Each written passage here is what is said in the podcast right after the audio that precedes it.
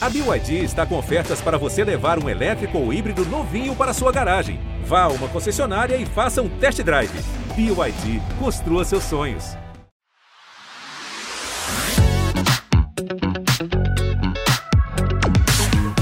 Olá, bem-vindas e bem-vindos! Hoje vamos falar da importância de aprender a controlar o que sentimos. Você deve estar se perguntando: como assim controlar sentimento, emoção? Sim, e a ciência garante que isso não só é possível, como também é necessário para termos uma vida melhor. A nossa convidada é a neurocientista Cláudia Feitosa Santana, autora do livro Eu Controlo Como Me Sinto. A Cláudia é professora com doutorado pela USP, tem pós-doutorado pela Universidade de Chicago e vai nos ajudar a entender melhor o nosso processo emocional. Cláudia, é um prazer imenso ter você com a gente aqui. Prazer é meu, Renata. Muito obrigada pelo convite. Que bom, a gente tem muitas perguntas de ouvintes. Vou te falar que é quase o recorde aqui. Acho que é o recorde de perguntas que chegaram. Olha como as pessoas estão querendo aprender a lidar melhor com seus sentimentos, né? De todo tipo queria, assim, começar dizendo assim que os estudos sobre o cérebro têm evoluído muito e cada vez mais rápido, né? O quanto isso está ajudando a compreender melhor os nossos sentimentos, as nossas emoções, enfim, quem nós somos. Então, muito interessante essa pergunta, porque, assim, eu poderia abordar de várias formas, mas vamos lá.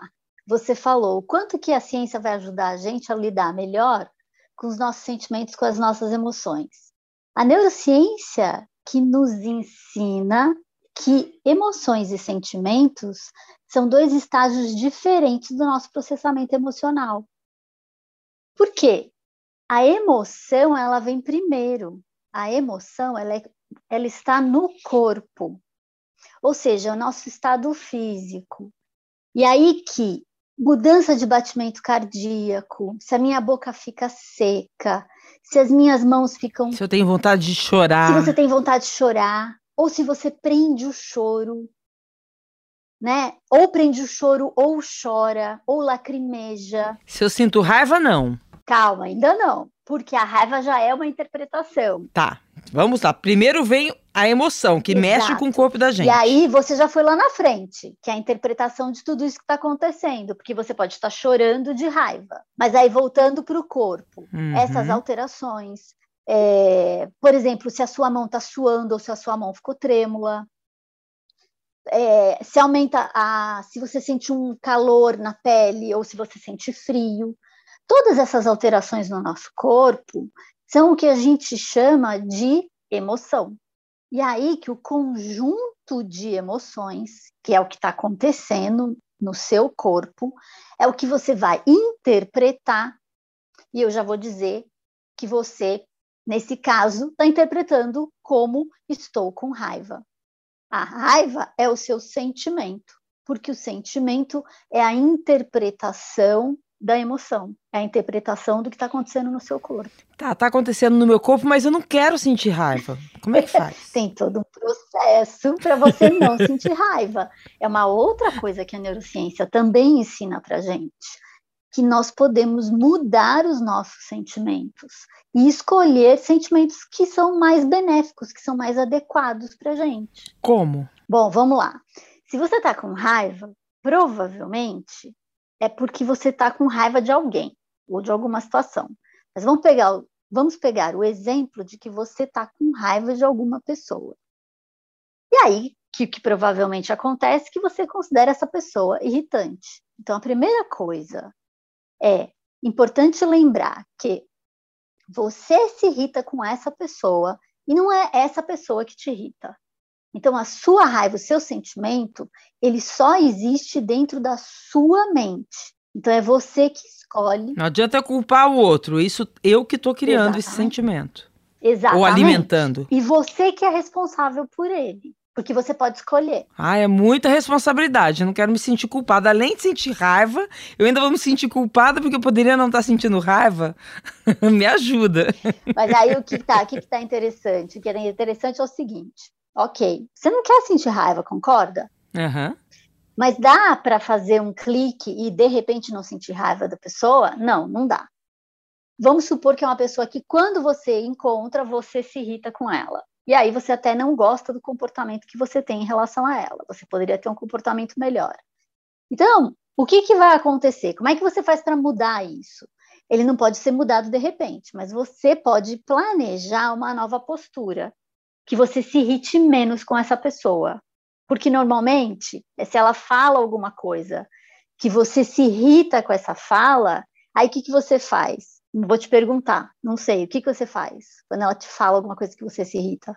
Ah, eu, eu então, eu, eu passo mal, né? Me, eu fico irritada, eu, eu carrego, eu alimento o sentimento. Agora, é, você fala em planejar, tá bom. Então, meu próximo encontro, eu quero me preparar para isso. É, é, a hora de eu usar a razão? Onde é que entra o cérebro? Onde é que eu estou treinando o meu cérebro? Então, a gente aprendeu que você precisa, que nós somos ou emocionais ou racionais. Concorda? Nós, nos, nós nos, nos, rotulamos Isso. dessa forma. É, a gente aprendeu que são coisas opostas. Ah, você agiu com a emoção. Ah, você agiu com a razão. Agora, para a neurociência não é bem assim, né? Não, não é bem assim. Por quê? Por exemplo, vamos voltar no que eu te expliquei lá na, atrás sobre a emoção e o sentimento. A emoção é que está no corpo. Então, quando eu interpreto a minha emoção, eu vou ter o meu sentimento. Para isso, eu tenho que usar a razão. Concorda comigo? Você tem que raciocinar. Sim, é, não tem, por exemplo, olha, Renata, falando comigo mesma, você encontrar essa pessoa que te que, te provoca ou que, provo que você sente raiva quando vê, é uma coisa que não te faz mal. Então você precisa se preparar racionalmente, por quê? Isso tem a ver com você. Aí você vai meio que se conversando com você para se preparar para esse encontro. Eu estou falando e ensinando meu cérebro a pensar de outra maneira? Na verdade, o sentir raiva não tem tanto problema. O problema não está aí. Porque se você racionaliza, ou seja, com a razão, você interpreta a sua emoção, que é o seu sentimento. Você sente raiva. Uhum. Você sabe que você sente raiva. Então, muito provavelmente, da próxima vez que você encontrar, você vai sentir raiva. O seu primeiro passo não é mudar esse sentimento totalmente, é sentir menos raiva. Para você sentir menos raiva, você muda o seu comportamento. Se você não responde, pode ser que você sinta raiva porque você não responde. Eu não sei como é que você age. Mas eu, por exemplo, normalmente, se eu sinto raiva, eu respondo. Para eu sentir menos raiva dessa pessoa, eu preciso, da próxima vez, amenizar a minha resposta ou não responder rapidamente. Não deixar que aquilo te afete. Só que para você mudar de comportamento, você precisa planejar. Porque se a gente não planeja, o que, que o nosso cérebro faz? Repete. Ele manda, ele manda você repetir a mesma coisa. E quando você vê, você já fez exatamente a mesma coisa. Tem gente que age com é, passivo-agressivo e lança um olhar fulminante, tem gente que é irônico, tem gente que responde, tem gente que briga, e tem gente que não faz nada, fica completamente embutido. Todos esses comportamentos podem fazer mal para a gente. Quando você consegue. Mas como é que a gente trabalha? Onde é que entra o cérebro nisso? É que o cérebro está acostumado a repetir. E a gente tem que falar para o nosso cérebro racionalmente não repetir esse comportamento? Não é bem racionalmente. É juntando a sua emoção com a sua razão. Uhum. Que é o que eu trago no livro. A gente tem mania de separar essas duas coisas, mas o que a neurociência nos ensinou? Você não já ouviu falar que as pessoas que são mais emocionais são mais lado direito do cérebro e as mais racionais são mais lado esquerdo do cérebro? E eu acreditei nisso até agora. É tudo mentira? É tudo mentira. É uma lenda, é um mito. É um mito. É, nós temos vários estudos que nos mostram exatamente isso. Que, inclusive, o que, que é um cérebro equilibrado? É o cérebro que junta a razão e a emoção. A gente tem que parar com essa ideia de que é só com razão que você vai ter boas atitudes, boas decisões que são melhores para você mesmo. Não é. É respeitando a sua emoção. Ou seja, aonde é que está esse equilíbrio? É você se sentir melhor e você diminuir essa raiva que você sente. Está no seu sentimento. E o sentimento, ele tem razão. E Uma boa. A, a gente está falando em autocontrole? No seu livro você fala disso. Exatamente, nós estamos falando de um autocontrole. E a boa razão, ela tem emoção. Uhum. Então a gente separou, não estão mas a gente precisa juntar. Mas é assim, quando você está aí no meio de tudo isso, você não consegue perceber. Porque é como se fosse assim, uma ponte entre Rio e Niterói, que eu falo no livro. A razão e a emoção. Você precisa se afastar, e aí quando você vai se afastando, você vai diminuindo essa distância. Então, você de lá, de longe, você não vai enxergar essa separação. Você vai juntar essas duas pontas, que é o que a gente precisa fazer. Porque nós criamos essa grande separação mas nós precisamos trazer ela de volta, porque o seu sentimento ele junta as duas coisas. Ele junta a emoção, que é o seu corpo, com a sua razão, mas a, o seu cérebro não é só razão, ele é tudo junto. E quando a gente consegue fazer isso, a gente está provocando alguma mudança no circuito emocional do cérebro? Inconscientemente? A gente precisa fazer isso conscientemente.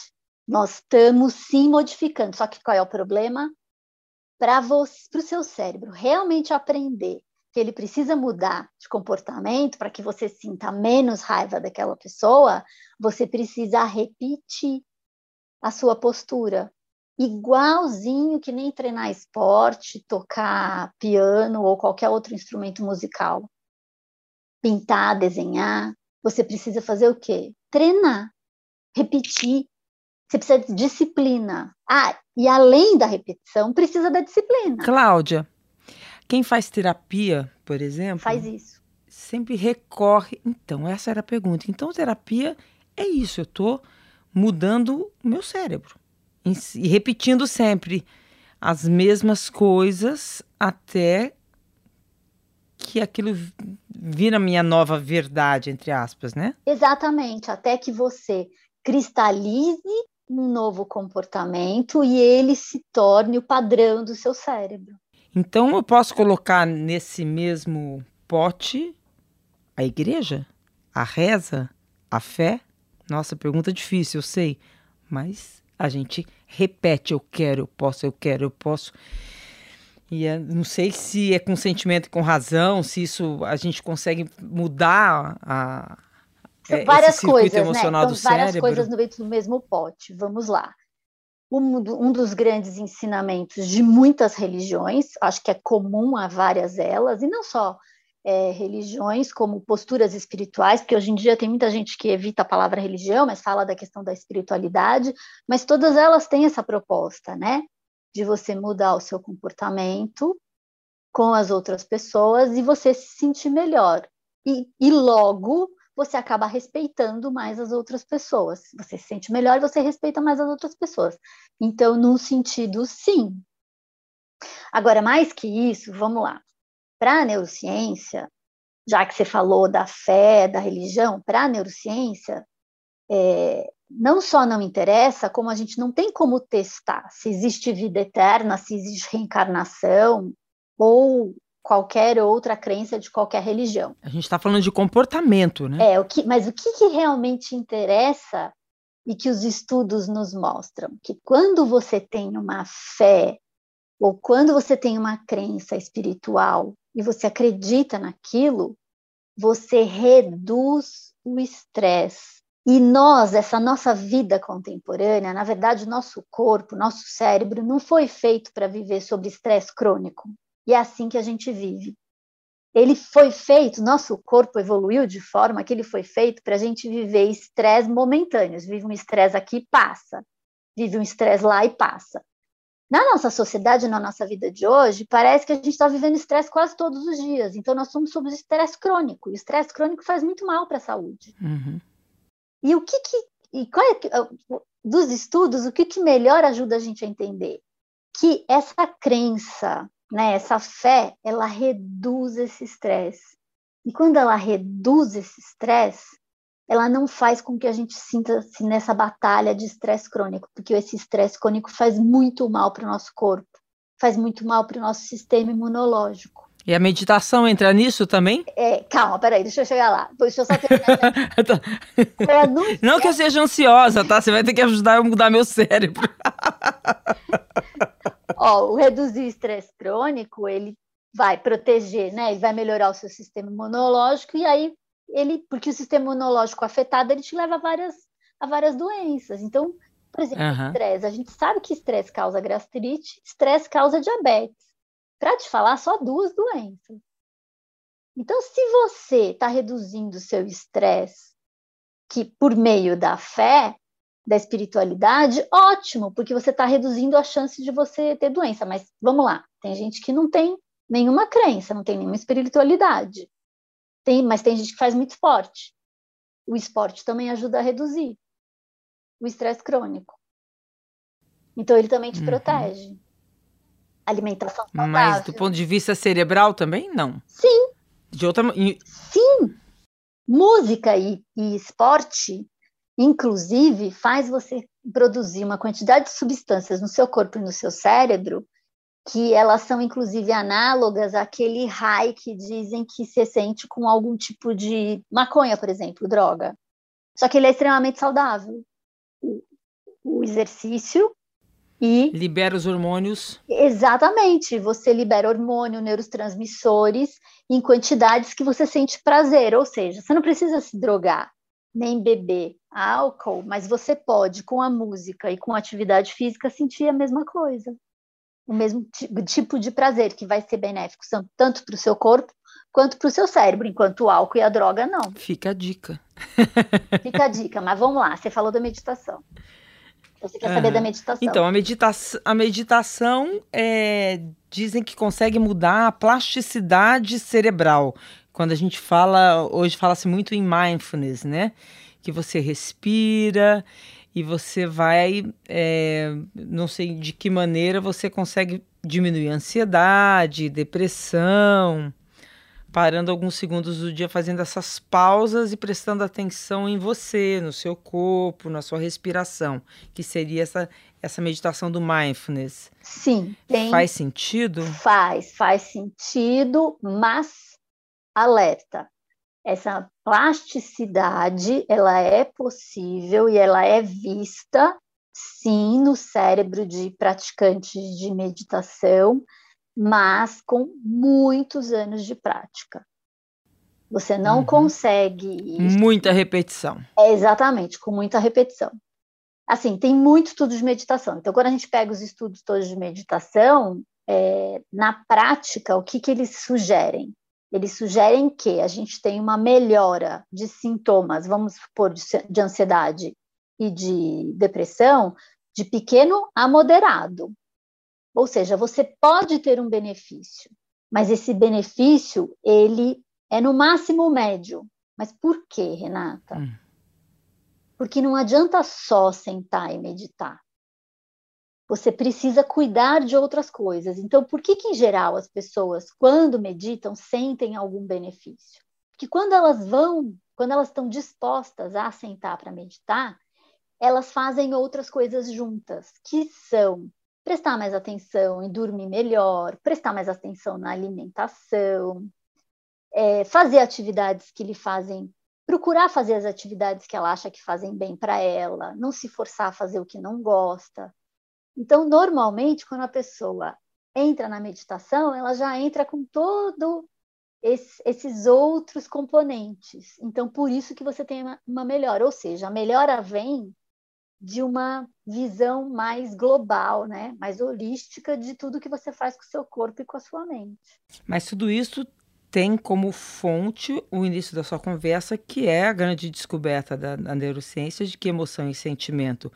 andam juntos, que razão e emoção andam juntos e que é necessário a gente ter um equilíbrio e repetir esses comportamentos de equilíbrio para viver melhor e conseguir lidar melhor com todos os tipos de sentimentos, seja alegria, raiva, uh, enfim né? A gente vai ter uma, se sentir mais equilibrada, com mais autoconfiança, não autoconfiança, com mais, com mais autocontrole autoconfiança, das situações. Se você ganha mais autocontrole, você também ganha mais autoconfiança, concorda? Uhum. Mas aí tem uma outra coisa que eu acho que é bem interessante e é importante a gente, a gente frisar. É, as, as meditações têm várias, são várias que são estudadas, mas você encontra também em outras atividades benefícios parecidos com o que se tem para meditação. O que, que eu quero dizer com isso? Que buscar atividades meditativas não é a meditação em si. Tem gente que consegue é, acalmar e ficar mais concentrado se faz, por exemplo, crochê. Se faz mergulho. Se faz mergulho, se surfa. Por quê? Pensa comigo, quando eu sento para meditar, eu presto atenção na respiração. Eu medito faz mais de 20 anos. E eu gosto de, antes de começar a trabalhar de manhã, meditar de 20 a 30 minutos. É o ideal para mim. É como se eu estivesse entrando na sintonia que eu vou entrar no meu trabalho. Mas cada um tem de um jeito. A minha mãe gosta de meditar à noite. Tem gente que surfa, porque quando você surfa, você está ali prestando atenção naquele ato, você está prestando, você está ali focado naquilo. Crochê, quem faz crochê está ali focado naquilo.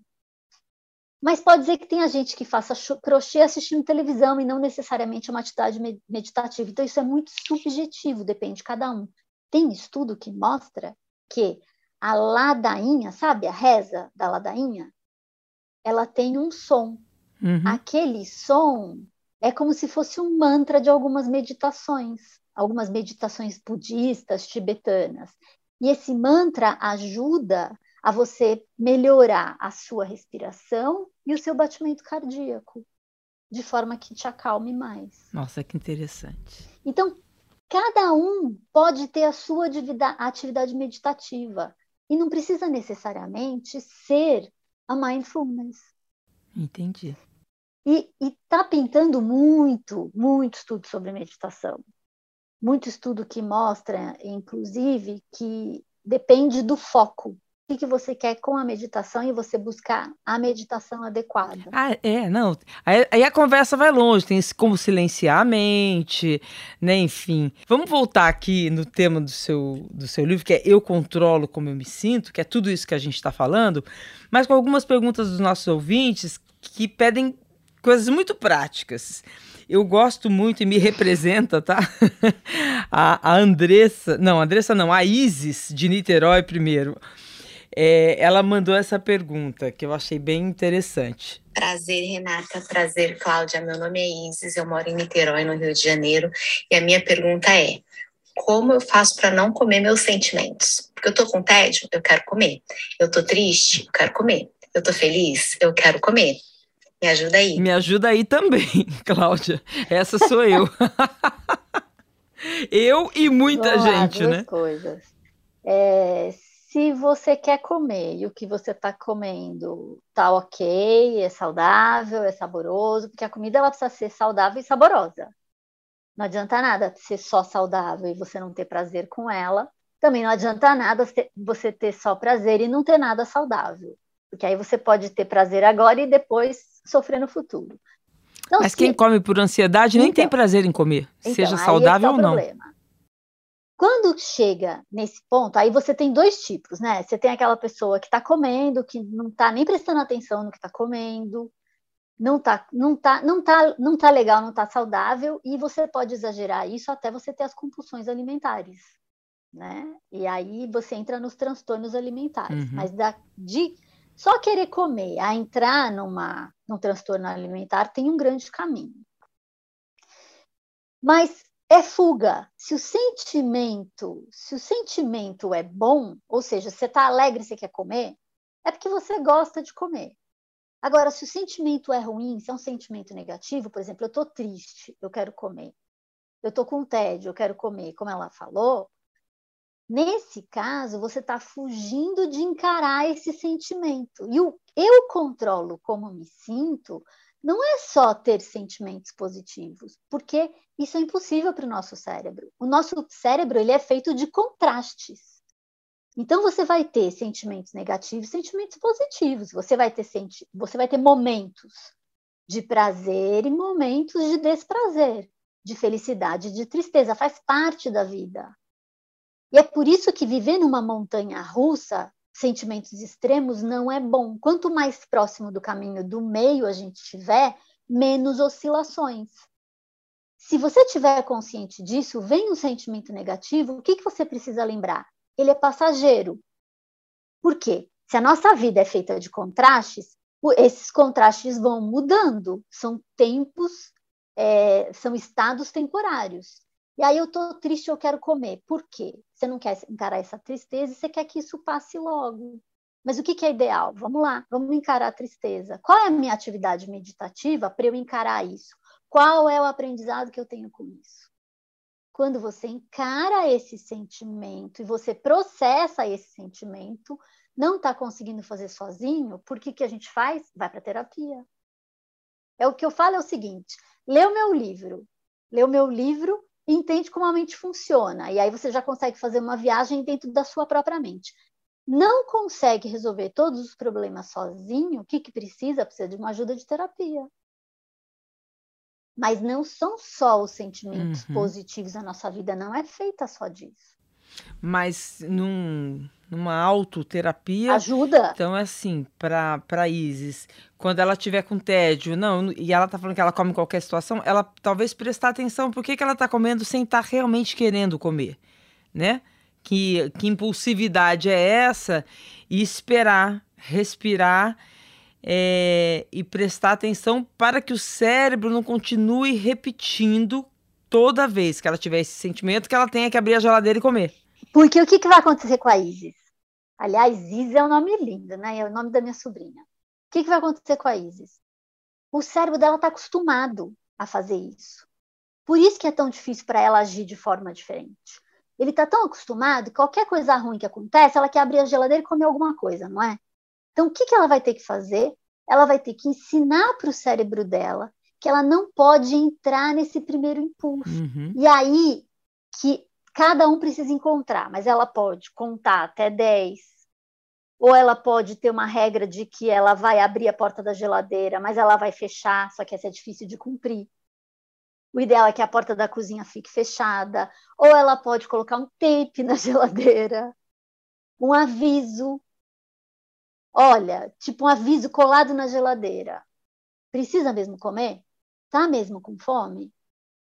Aí o que, que vai, ela vai ter oportunidade de lembrar: olha, eu não posso seguir essa aposta que o cérebro me dá. Porque tem uma outra coisa, Renata, que eu não falei, é que é o seguinte. Hum. É, se o sentimento é a interpretação da emoção, tá? Você que é dono disso, mas você precisa, então, raciocinar, né? Utilizar a sua razão e fazer uma checagem e chegar a uma conclusão de qual é o seu sentimento.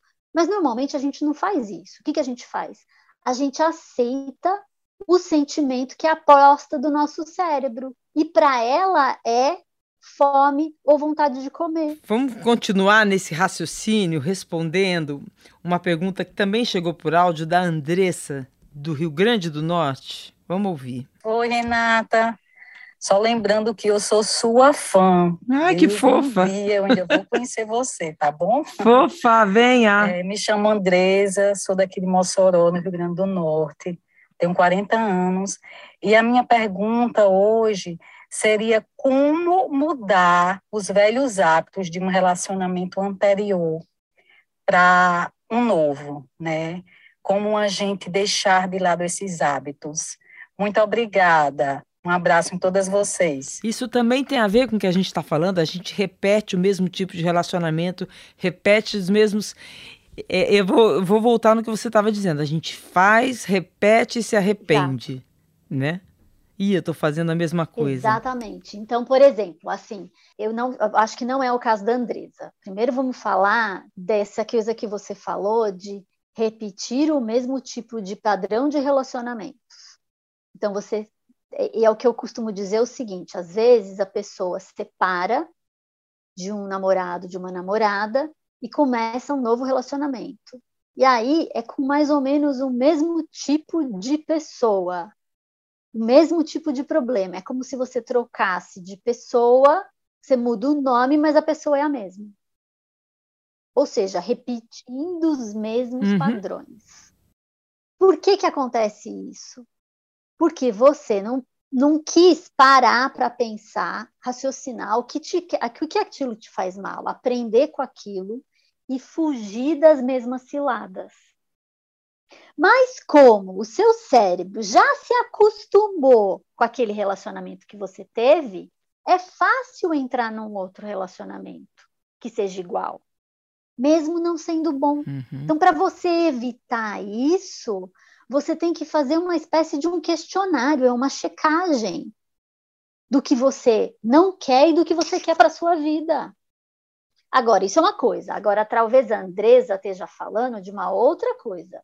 A Andresa esteja falando o seguinte: fiz coisas erradas que eu não gostaria de ter feito, hábitos que não eram saudáveis para o meu relacionamento no passado, aquele relacionamento acabou, agora eu tenho um novo relacionamento e eu me vejo cometendo os mesmos erros. Ela pode treinar o cérebro para não repetir não esse repetir, sentimento. É, não repetir, na verdade, essas atitudes, né?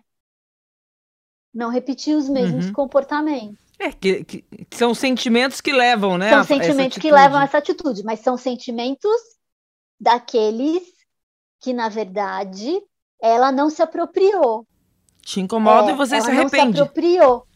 Ela não se apropriou daquele sentimento com uhum. consciência. Uhum. Ela foi no piloto automático. Gente, mas o cérebro é danado, né? Sim, com certeza, para a gente dominar é difícil, não é fácil. Não tem receita de bolo. É, e essa coisa é muito interessante, né? Porque lá atrás, quando não se sabia nada, a gente achava. Teve uma época lá, sei lá, muitos milhões de anos atrás, que acreditava-se que tudo vinha do coração, o sentimento, né? E não, os sentimentos moram no cérebro, né? E até hoje a gente tem essa coisa que acha que o, o sentimento mora no coração. A gente, é, figurativamente, a gente coloca isso. E não, o sentimento Exatamente, mora no é cérebro, é isso né? Aí.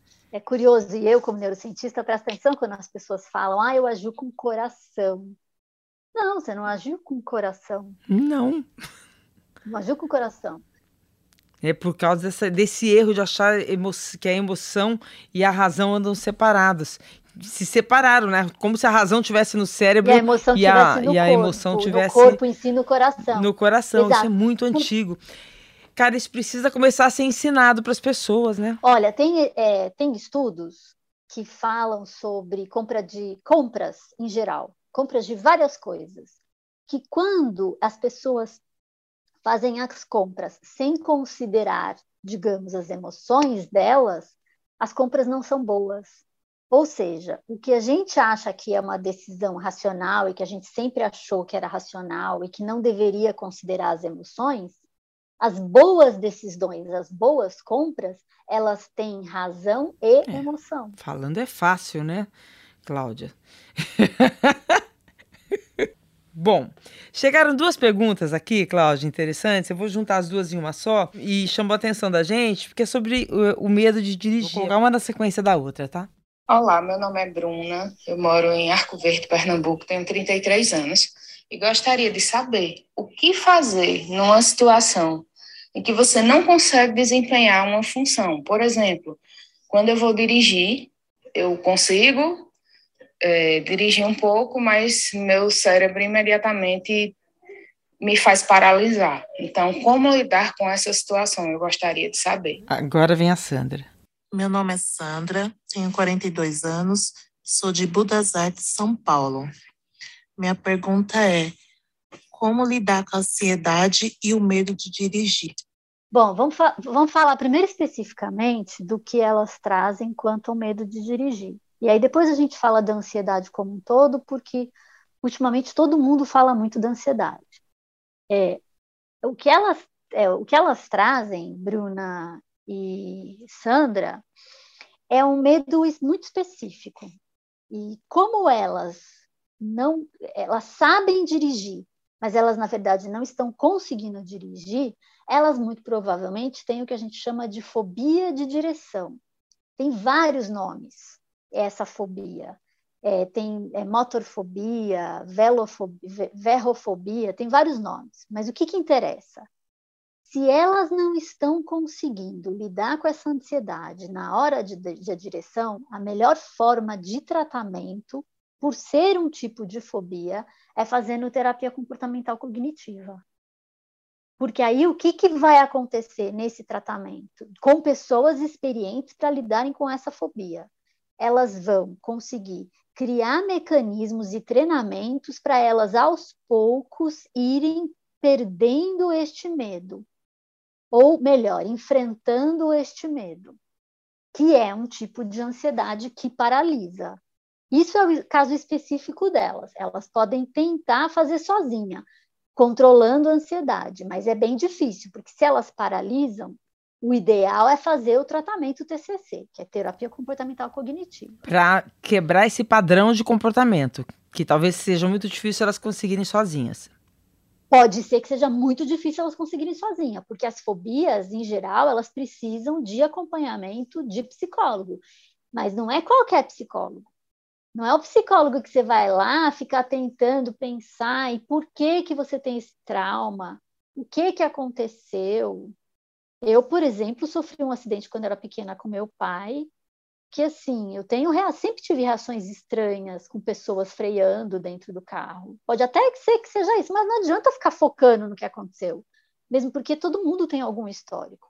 É o foco em o qual é o treinamento que se faz para conseguir fazer com que a pessoa avance, enfrente esse medo, lide com essa ansiedade.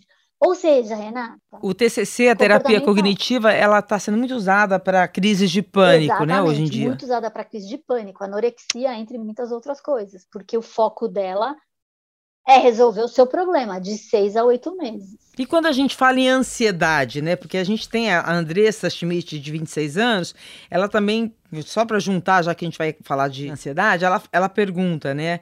Como não deixar que a ansiedade afete o nosso psicológico? Como que a ansiedade não vai afetar o seu psicológico? Impossível. É, a ansiedade é um sentimento muito ruim. Mas vamos lá. A ansiedade não virou o mal do século?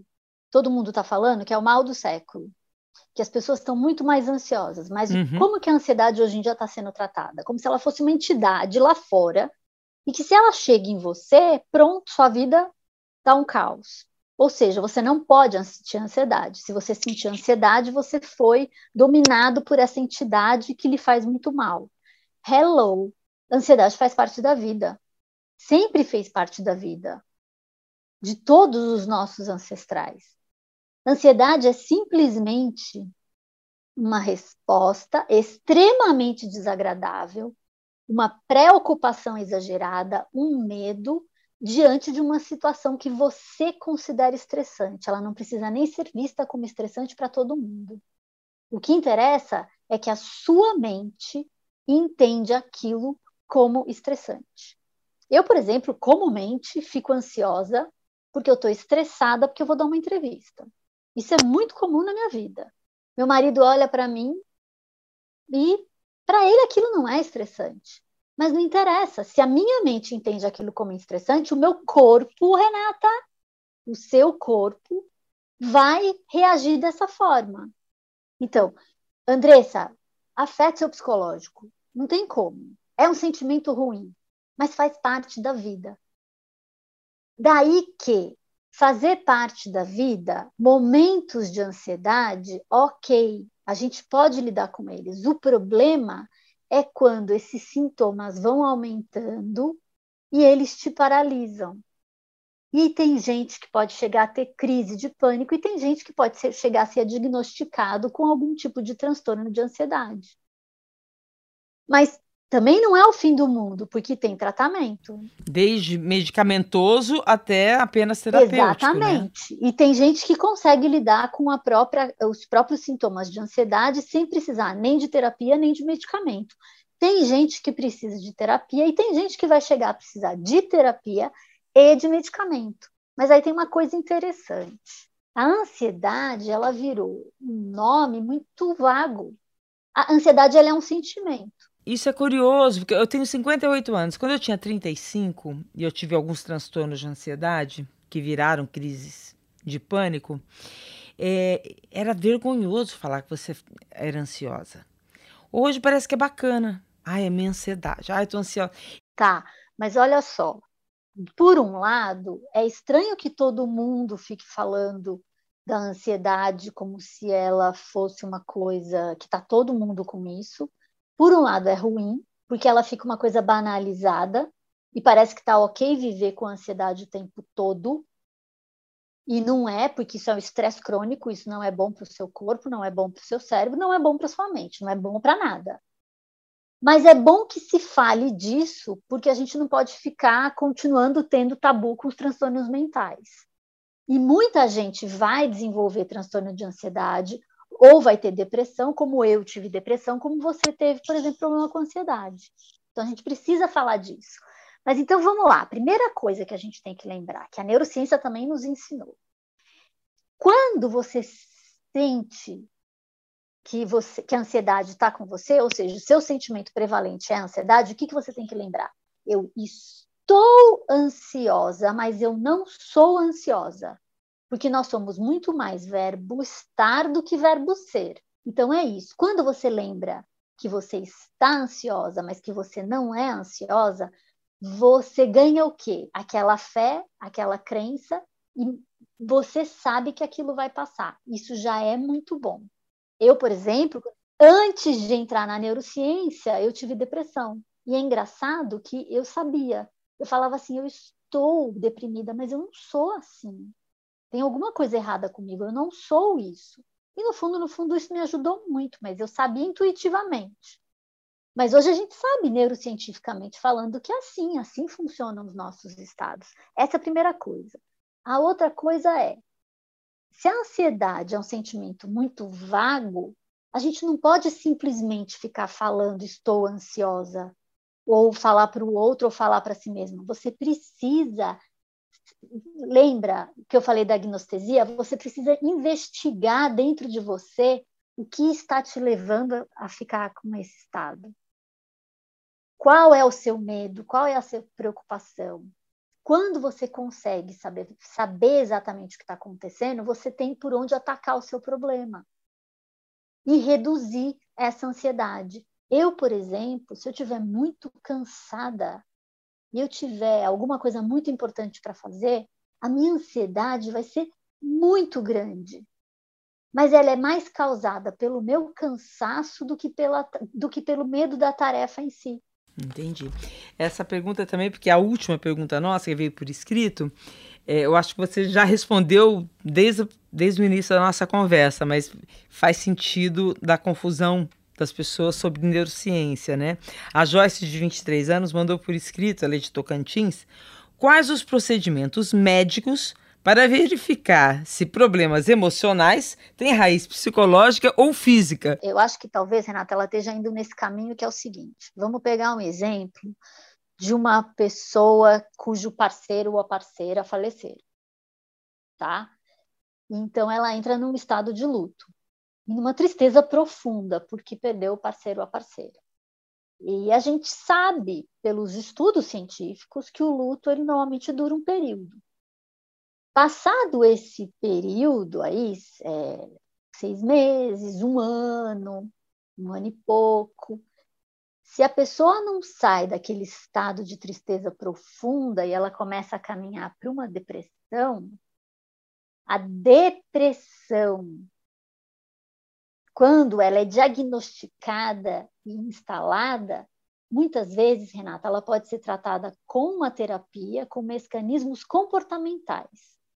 Agora, quando ela altera o funcionamento do cérebro, ela ainda é psicológica, lógico, mas ela está com uma deficiência do funcionamento, por exemplo, de neurotransmissores, e a gente não sabe exatamente como é que isso acontece, a gente só sabe que existem medicamentos que conseguem atuar nessas áreas e nesse funcionamento que faz com que isso se reequilibre.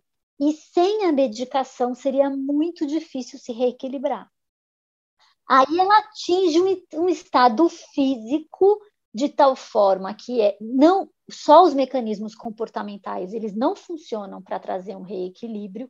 Você precisa de medicações, mas é complicado porque está tudo meio junto tá tudo junto, mas ela, é, eu acho que ela foi por esse caminho. Não, mas eu acho que a gente, acho que você já, você já veio respondendo essa pergunta desde o início e, e eu acho que é, finalizou, concluiu ah, com essa explicação. Então, assim, se eu sou uma pessoa que estou me sentindo deprimida, não gosto de tomar remédio, estou tentando, estou tentando, aí eu vou num médico, porque eu estou, sei lá, e ele fala, olha, você precisa tomar um antidepressivo. Você fala, não, não vou tomar, não. E aí você não consegue sair é, do buraco. Talvez, talvez seja, seja o caso. caso é, então, ó, o seu caso é esse, é de medicamento, porque depois, se você tomar um medicamento, você entra no estágio que você é capaz de trabalhar emocionalmente o que você está sentindo. Exato, por exemplo, né? você tem, agora, por exemplo, diabetes.